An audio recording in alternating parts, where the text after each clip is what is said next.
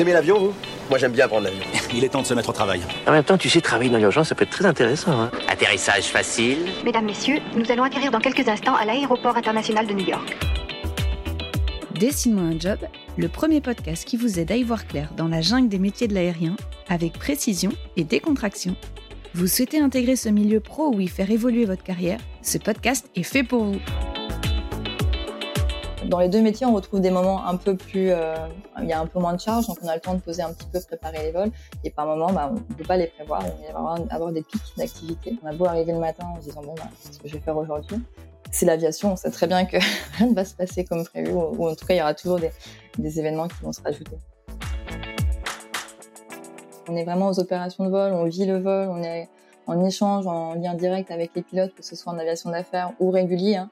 Il y a vraiment ce contact qui est, très prenant. Bonjour à tous, je suis Camille Boyardi-Franqui et je vous souhaite la bienvenue dans ce nouvel épisode de Dessine-moi un job. Aujourd'hui, je vous embarque à la découverte du métier d'agent technique d'opération, plus communément appelé agent d'ops. Et pour vous en parler, j'ai invité ma collègue Alison Ribou. Alison a débuté sa carrière comme météorologue au sein de la Marine nationale puis avait le choix de se reconvertir dans l'aérien. Elle a donc suivi une formation PPV, qui prépare au métier de la préparation des vols, à savoir chef avion ou agent d'ops. Et cerise sur le cake pour nous, mon invité a justement exercé ces deux métiers. L'occasion pour moi de l'interroger sur les avantages ou les contraintes de ces deux postes, mais aussi de comprendre dans quelle mesure ils ont solidement alimenté le poste qu'elle exerce aujourd'hui. Allez, chut, je ne vous en dis pas plus et je vous souhaite une bonne écoute.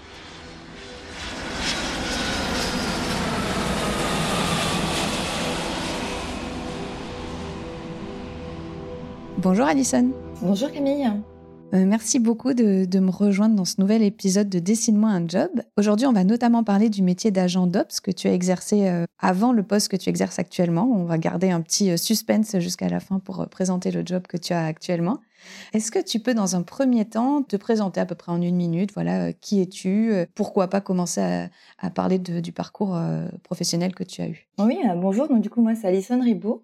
J'ai 37 ans et j'ai commencé ma carrière en tant que météorologue océanographe dans la marine j'ai vite euh, été attirée par l'aviation. Donc, j'ai décidé de faire euh, un métier qui s'appelle la préparation des vols, une formation qui est diplômante euh, à l'ESMA en 2007, hein, qui forme à deux métiers, donc le métier d'agent de trafic et le métier d'agent d'opération. Après ça, j'ai une carrière de dizaines d'années dans cette partie donc d'agent d'opération en France et à l'étranger, notamment à Genève pendant sept ans, à Malte et finalement après aux Émirats où j'ai pu rejoindre l'aviation de, ligne pour les opérations de vol pendant quatre ans et de retour en France euh, en 2018, du coup, partie du côté système de gestion. C'est-à-dire qu'avant, tu étais en, aviation d'affaires quand tu dis j'ai pu rejoindre l'aviation de ligne Oui, ah, c'est ça. en fait, avant, c'était vraiment euh, la partie aviation d'affaires, donc avec les compagnies euh, qui font des, vols charter et des vols aussi privés, et sur une compagnie vraiment d'aviation d'affaires. Après, sur la ligne, donc c'est encore un autre métier en fait.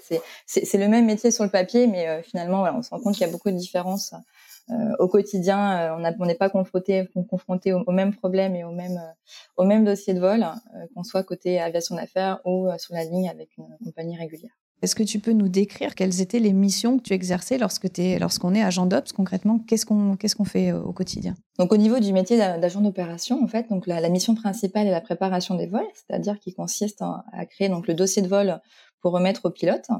Euh, le dossier de vol, il, est, il passe d'abord par, un plan de vol exploitation, donc c'est déterminer la route hein, en fonction de la meilleure route, en fonction des, des choix compagnie. Donc ça peut être avec euh, évidemment des, euh, conditions, prise en compte des conditions météo, ça va être au niveau du temps également, ça va être au, niveau des possibilités de, survol. Hein, on va rencontrer certaines restrictions au niveau de certaines zones. Après, on va avoir donc le calcul du carburant, le choix des terrains de dégagement, on va avoir aussi donc la partie météo météo, donc prévoir avec des terrains d'engagement qui sont accessibles euh, pour l'heure d'arrivée. On va avoir aussi une NOTAM. Le NOTAM, c'est un petit peu, euh, ça va être une partie aussi intégrante hein, de cette préparation de vol, c'est s'assurer qu'il n'y a pas d'événements qui pourraient euh, contrarier le vol, une fermeture d'aéroport, des équipements en moins sur pour le vol. Est-ce que dans cette phase euh, du coup de, préparation, il y a un échange avec les pilotes? Je, m'interroge vraiment euh, parce que moi je ne connais pas ce domaine-là. Est-ce que quand tu dis tu choisis tes terrains de dégagement, Est-ce que du coup c'est un choix qui est uniquement fait à ton niveau ou est-ce que du coup il y a un échange avec l'équipage, peut-être le jour du vol, euh, sur le choix du terrain de dégagement alors c'est peut-être un choix compagnie Comment ça se passe? Oui, alors ça c'est en effet un, choix aussi compagnie. Hein. Chaque compagnie euh, décide de ses propres procédures. Normalement, l'agent d'opération va déjà s'assurer d'avoir un, plan de vol qui est réglementaire hein, avec des terrains qui sont accessibles. Après, en effet, il peut y avoir des contraintes sur les terrains de dégagement qu'on va plutôt sélectionner parce qu'on a l'habitude de, traiter sur tel ou tel terrain tout simplement, si on est dans, le cadre d'aviation euh, d'affaires, euh, peut-être que c'est des, terrains qui sont plus accessibles pour les passagers aussi, pour, après les, réacheminer facilement. Et on va vraiment retrouver ça dans la partie euh, aviation régulière, où là, c'est en effet, il y a des, tout un système derrière qui fait que chaque terrain de dégagement peut être aussi revu. Et de toute façon, c'est le pilote après qui aura le dernier mot sur, sur le choix du, dégagement. On, on va faire des propositions qui sont réglementaires. Et ça sera après une discussion aussi, un échange avec les pilotes, évidemment, on a toute cette partie au niveau de la préparation des vols où on peut faire le briefing des équipages, essayer de, voir un petit peu avec euh, avec le pilote euh, ses attentes au niveau de l'emport du carburant et tous ces éléments un peu spécifiques euh, sur chaque vol. Oui, c'est ça, très à cheval entre une partie réglementaire qui vient en premier couteau, entre guillemets, et ensuite une partie un peu plus opérationnelle sur notamment le confort des passagers, les choix, les préférences pilotes, etc. Tout à fait, les conditions météo aussi du, du jour. Donc c'est tout un, ensemble de choses à, prendre en compte et, euh, nous notre but c'est vraiment l'objectif c'est la sécurité des vols hein, tout autant que le, pilote donc de faire un, dossier qui soit cohérent et euh, qui réponde aux attentes euh, du client également.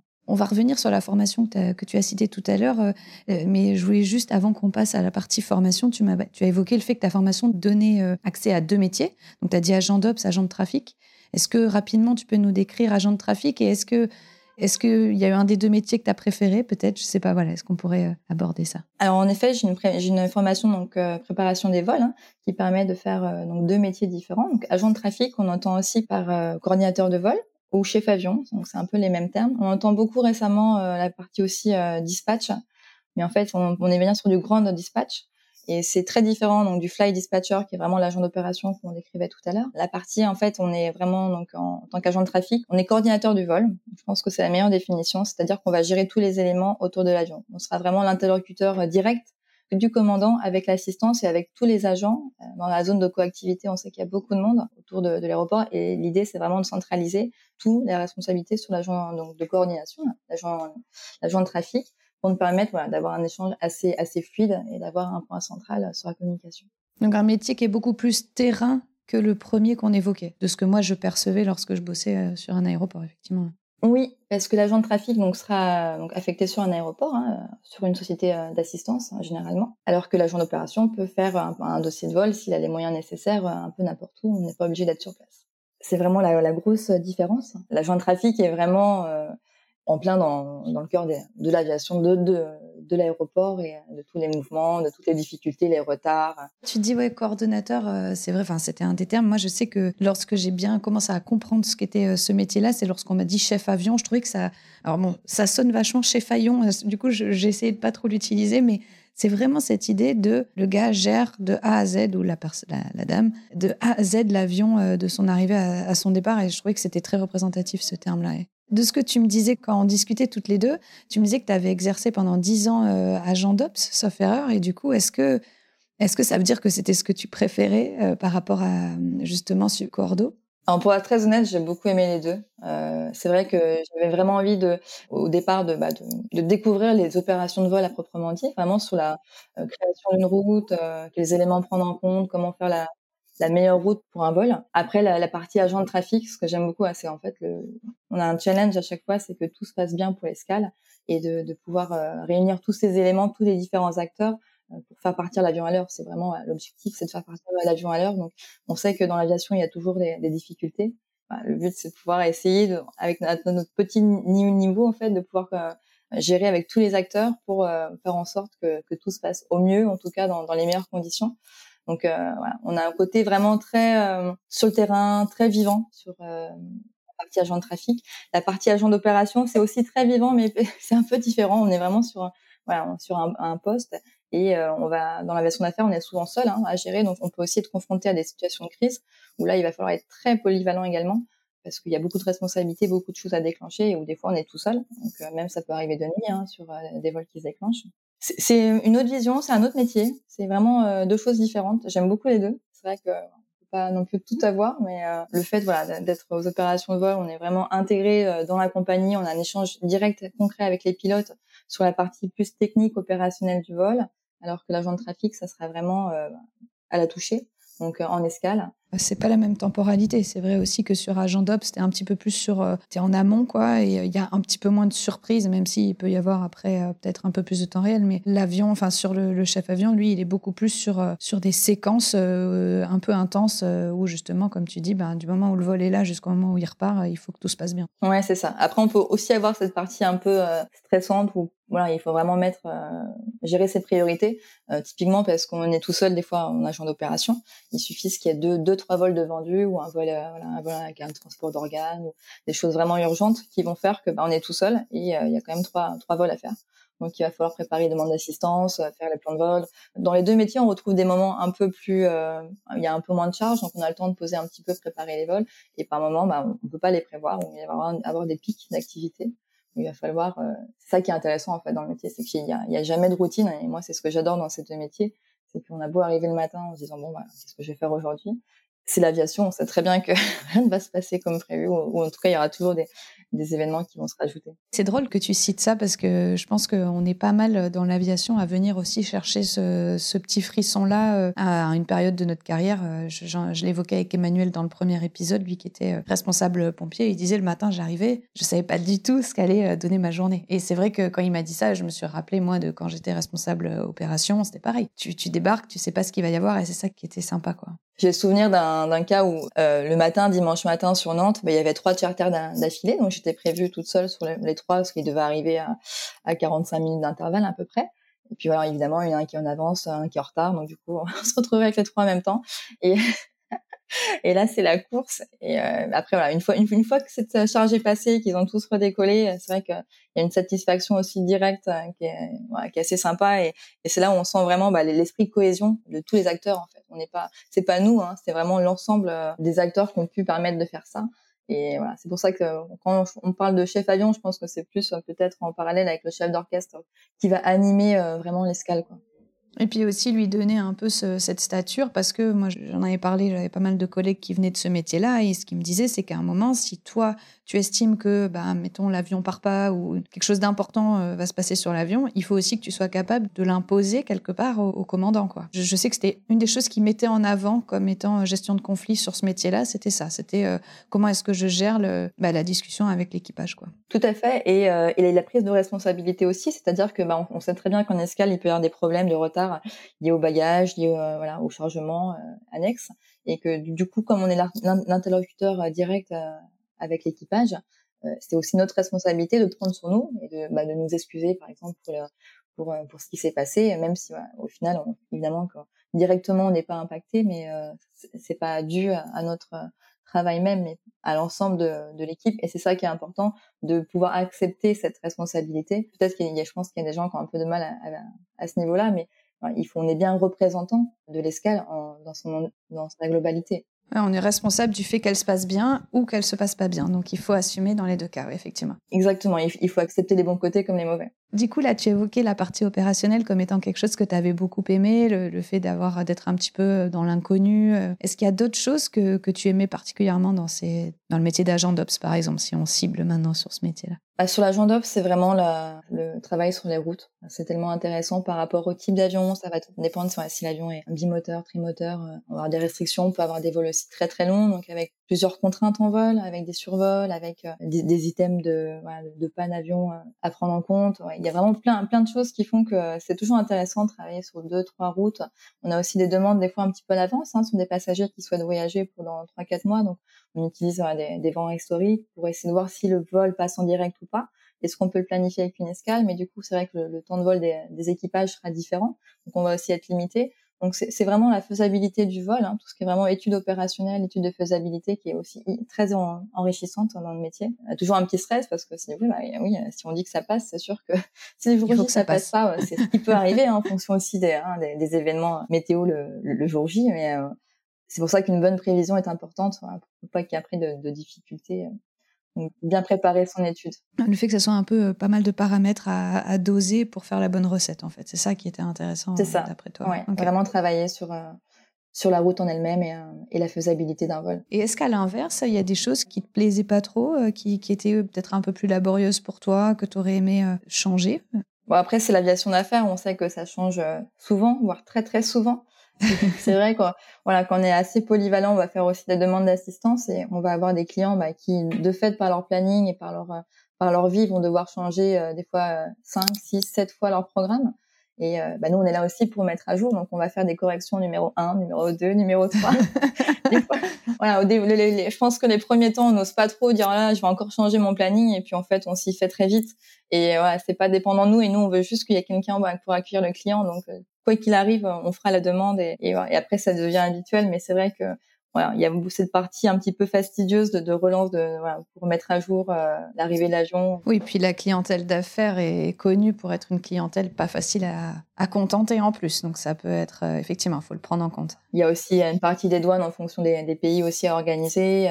Euh, il y, a, plusieurs paramètres à prendre en compte et c'est vrai que des fois, c'est pas, c'est un petit peu fastidieux, mais c'est aussi le jeu et on est obligé de passer par là pour, pour avoir le vol dans des bonnes conditions. Donc, euh, tu me parlais tout à l'heure de la formation que tu avais eue à l'ESMA. Euh, forcément, moi, les sujets de formation, ça m'intéresse un petit peu. Et du coup, est-ce que tu estimes que euh, c'est une formation qui, bah, une fois que tu arrives sur le poste, tu es déjà très opérationnel ou au contraire, il y a pas mal de choses à faire Est-ce que lorsqu'on sort d'une formation d'agent d'Ops, on est déjà très au fait de comment ça va se passer ou il y a beaucoup qui est lié à la compagnie et au terrain? Alors non, on n'est pas du tout au fait. On est, on a vraiment les bases. Donc c'est aussi, c'est essentiel, hein, comme dans toute formation, euh, de savoir euh, la partie technique, la partie vraiment purement euh, d'apprendre, d'avoir des bases solides pour après pouvoir l'exploiter. Mais il y a, y, a, un apprentissage par soi-même qui est, qui est, énorme. Et aussi, on sera toujours en double hein, les premiers mois, que ce soit au niveau du trafic ou au niveau des opérations de vol, on sera jamais lâché directement, tout simplement parce que il faut s'adapter aux procédures compagnie. Et c'est aussi, on, voilà, on peut pas tout apprendre en quelques mois. C'est une formation qui est assez courte, hein, qui dure quelques mois.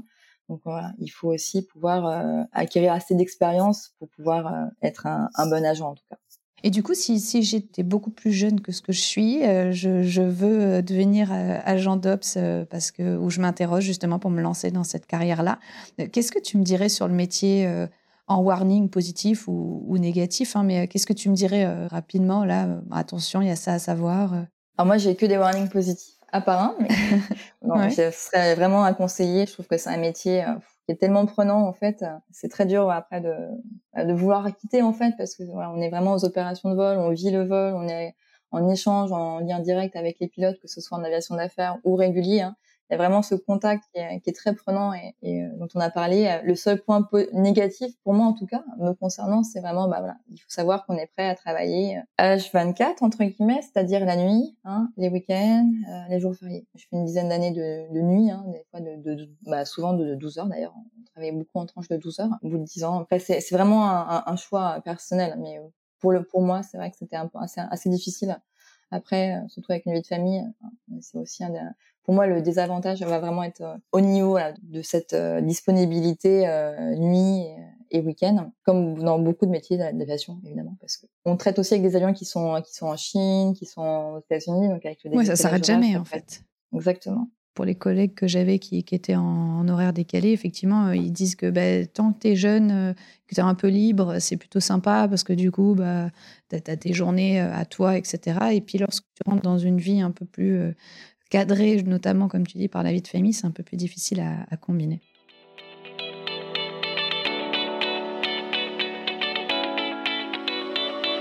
Tu as exercé ce métier pendant 10 ans et comme je l'ai dit en super teasing au début, maintenant tu exerces un autre métier qui est dans le, même groupe que, moi. C'est comme ça qu'on se connaît. Est-ce que bah, tu peux me décrire ton métier et puis justement nous expliquer bah, comment ta carrière passée peut alimenter ce métier aujourd'hui? Oui, alors du coup maintenant je suis euh, responsable du pôle opération donc dans l'entreprise euh, de conseil aéronautique euh, Time to Fly. C'est-à-dire qu'on a aussi des postes, on est directement intégré dans le système de gestion de plusieurs compagnies aériennes en occupant des postes de responsable surveillance conformité et responsable sécurité avec des missions d'audit et principalement des, missions aussi de, conseil auprès des, des compagnies. Donc, euh, pour résumer, c'est vraiment euh, s'assurer, on a une barrière de protection. Voilà, on étudie la réglementation, on s'assure que tout changement ou toute mise à jour au sein de la compagnie, que ce soit au niveau des manuels, que ce soit au niveau de la mise en place d'une nouvelle procédure ou d'un l'entrée d'un nouvel aéronef dans, dans la flotte, on, s'assure que, que, tout est réglementaire et conforme à la réglementation en vigueur. Donc c'est quelque chose euh, qui est vraiment intéressant par rapport, je trouve, à, à mon évolution, c'est qu'avant en tant qu'agent d'opération, bah, j'appliquais hein, les procédures qui m'étaient données au niveau de la compagnie, sans trop comprendre bah, vraiment d'où est-ce qu'elles venaient et, et pourquoi du comment il y avait des, des, modifications, des mises à jour, des nouvelles procédures. Et en intégrant vraiment le côté système de gestion, j'ai pu comprendre d'où ça venait en effet. Et, euh, et c'est vraiment ce qui est, ouais, ce qui est intéressant, c'est de voir pourquoi est-ce que j'applique ça et pourquoi, pourquoi on a décidé, ma compagnie a décidé d'appliquer telle procédure ou telle procédure, d'avoir un aperçu vraiment plus global et d'ensemble sur la réglementation et, euh, euh, aérienne au niveau des compagnies. Et du coup, j'imagine que le fait d'avoir aussi exercé opérationnellement des métiers au sein des, des, agents, enfin des compagnies aériennes ou euh, côté assistant, ça te permet aussi d'alimenter toi dans le conseil que tu peux faire en fait, parce que tu sais ce qu'ils vivent. C'est, j'imagine, plus simple aussi. Euh. Bah, c'est-à-dire que pour les situations, on, a une, un aperçu vraiment concret. Euh, c'est assez parlant hein, de savoir ce que fait un pilote, ce que fait un agent d'opération, ce que fait une société d'assistance. Euh, que ce soit pour les audits ou pour aider les compagnies qui sont dans des situations délicates, on a directement, on, sait de, on sait vraiment ce qu'il en est. Et c'est pour ça qu'avoir ce côté opérationnel, c'est très important pour nous c'est quelque chose qu'on recherche qui est vraiment un plus. Si on peut avoir quelqu'un avec euh, cette expérience, que ce soit côté pilote, que ce soit côté euh, agent d'opération, c'est même au niveau des audits, on a des audits quand même un petit peu complexes, on va dire, sur la partie performance, la partie masse et centrage, la partie un peu plus technique, on va dire, qui nécessite euh, une certaine une certaine base et compréhension de, l'activité et des opérations. Moi, je, je le vois, hein, moi de mon côté, moi du coup, je suis côté formation, je suis pas dans le conseil comme toi, mais je vois lorsque j'ai vécu euh, la mission sur laquelle euh, je propose une formation, c'est pas du tout le même échange avec le client. Parce qu'en fait, le client, il, voit que je suis comme lui et que je me pose les mêmes questions. Et du coup, c'est hyper enrichissant pour moi, c'est hyper enrichissant pour lui, forcément. Ouais, tout à fait. Il y a une euh, légitimité auprès des clients, et ce, qui est normal, parce que c'est un monde tellement spécifique. Si on n'est pas plongé dedans, même au niveau du vocabulaire, hein, l'aviation, il y a beaucoup de termes employés qui, qui pour nous sont c'est du quotidien. Mais si on n'est pas de ce milieu, ça peut être vite. Euh, voilà. Tout s'apprend, mais il faut un peu de temps. Voilà. Donc nous, euh, ça nous permet de pas avoir ce temps-là euh, en arrivant. Est-ce que dans ta carrière, il y a eu une formation qui t'a particulièrement marqué ou pas d'ailleurs hein, Si c'est pas le cas, tu me le dis. Mais est-ce qu'il y a une formation qui t'a vraiment marqué et dont tu te rappelles encore Et si oui, bah pourquoi? Alors oui, j'ai fait donc dans ma carrière, j'ai pu donc délivrer un certain nombre de formations, mais j'ai eu la formation donc formation de formateur il y a quelques mois et qui était vraiment très très enrichissante. En fait, elle nous permet de, de, voir une formation sous un, autre angle, vraiment de, changer de, conception, on va dire, de que le support est vraiment accessoire au final et d'avoir des méthodes beaucoup plus interactives, euh, de faire vraiment euh, participer les gens et, j'ai vraiment adoré cette formation. Et je pense que les formations qu'on donne désormais sont, sont nettement plus euh, plus agréables et plus plus concrètes je comprends parce que j'ai suivi euh, la même que toi. Hein. C'est d'ailleurs pour ça que je l'ai mise après en place euh, chez vous. Et euh, bah, ça me fait plaisir d'entendre. on n'avait pas préparé cette question. Et du coup, ça fait vraiment plaisir d'entendre dire ça parce que moi aussi, j'ai été très touchée par cette formation. Ça m'a changé beaucoup de choses aussi dans ma manière d'exercer et tout. Ouais, c'est sûr, parce qu'on se dit, bon, j'ai déjà fait plusieurs formations et, en fait, pas du tout. on voit, donc, permettre de voir vraiment la formation sous un, sous un autre angle et de la rendre euh, vraiment interactive, même avec des choses qui, sortent un peu du contexte, mettre faire des exemples tout simplement avec le quotidien pour après le relier à un, un exemple aéronautique. Je trouve ça génial avec euh, sous forme de jeu. C'est très ludique et au final c'est c'est très enrichissant. Les stagiaires vont sortir de la formation et vont vraiment avoir compris en fait euh, le message.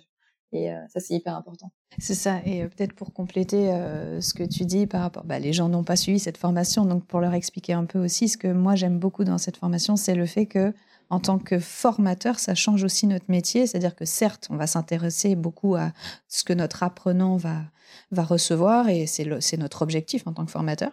Mais je trouve qu'à titre personnel, moi, je suis aussi un individu, et du coup, bah, quand j'exerce mon métier de cette manière-là, je m'éclate beaucoup plus quoi. Et aussi ça, je trouve que c'est sympa. Moi, c'est pour ça que j'aime bien mettre cette formation à disposition de mes formateurs parce que ben, je me dis, j'ai aussi envie de les rendre heureux quoi. Donc euh, voilà, c'est vrai que c'est cool. Euh, Ça, elle est vraiment très sympa cette formation, j'aime beaucoup. J'ai aussi euh, pu participer à une formation donc CRM, hein, Ressources Management, euh, au même titre que les pilotes hein, dans, une grande compagnie.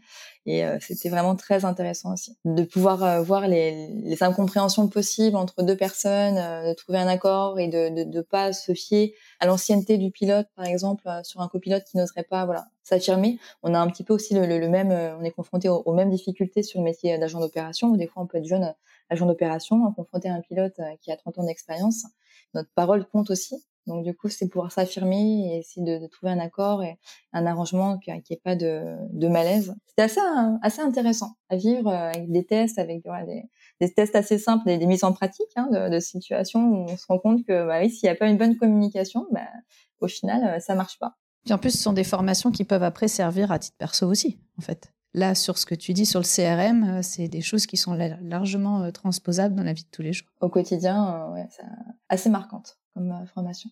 Une dernière question avant de passer au petit quiz final. Est-ce que tu as un, dans ta tête ou là à construire un job de tes rêves? Qu'est-ce que ça serait si tu avais vraiment page blanche totale? Alors j'ai quelqu'un qui m'a dit aller garder des chèvres, hein, donc c'est vraiment page blanche. Ça serait quoi?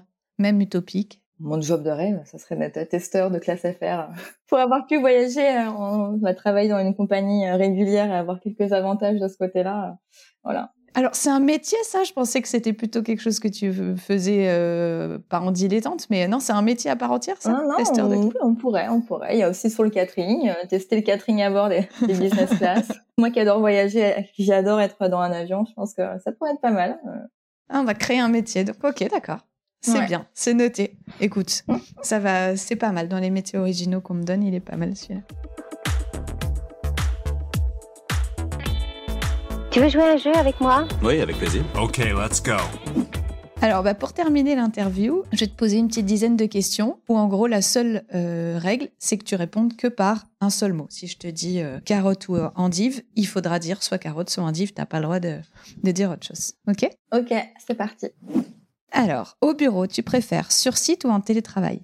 Sur site. CV papier ou LinkedIn? Papier. Formation longue ou formation éclair? Éclair. PowerPoint ou paperboard PowerPoint. Formation en ligne ou formation en présentiel Présentiel. Et maintenant, en avion, tu es plutôt café ou jus de tomate Café. Fenêtre ou couloir Fenêtre. 3,80 ou triple 7 3,80 forcément. Valise à roulette ou sac à dos euh, Sac à dos. Nuit tranquille ou l'exomile ah, Nuit tranquille. Et dodo ou film à gogo Un film à gogo. Super. Merci beaucoup Alison. Merci Camille.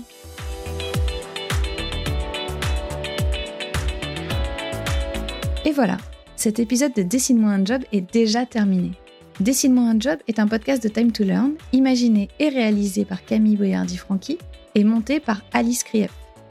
Vous trouverez dans les notes de cet épisode tous les acronymes, éléments de contexte et autres complexités qui sont nécessaires à la compréhension de ce métier. Vous en voulez encore? Pas de panique. Nous nous retrouvons dans 15 jours déjà avec un nouveau métier mis en lumière avec passion. D'ici là, n'hésitez pas à nous laisser un joli commentaire 5 étoiles et à nous rejoindre sur LinkedIn pour continuer la discussion. À toutes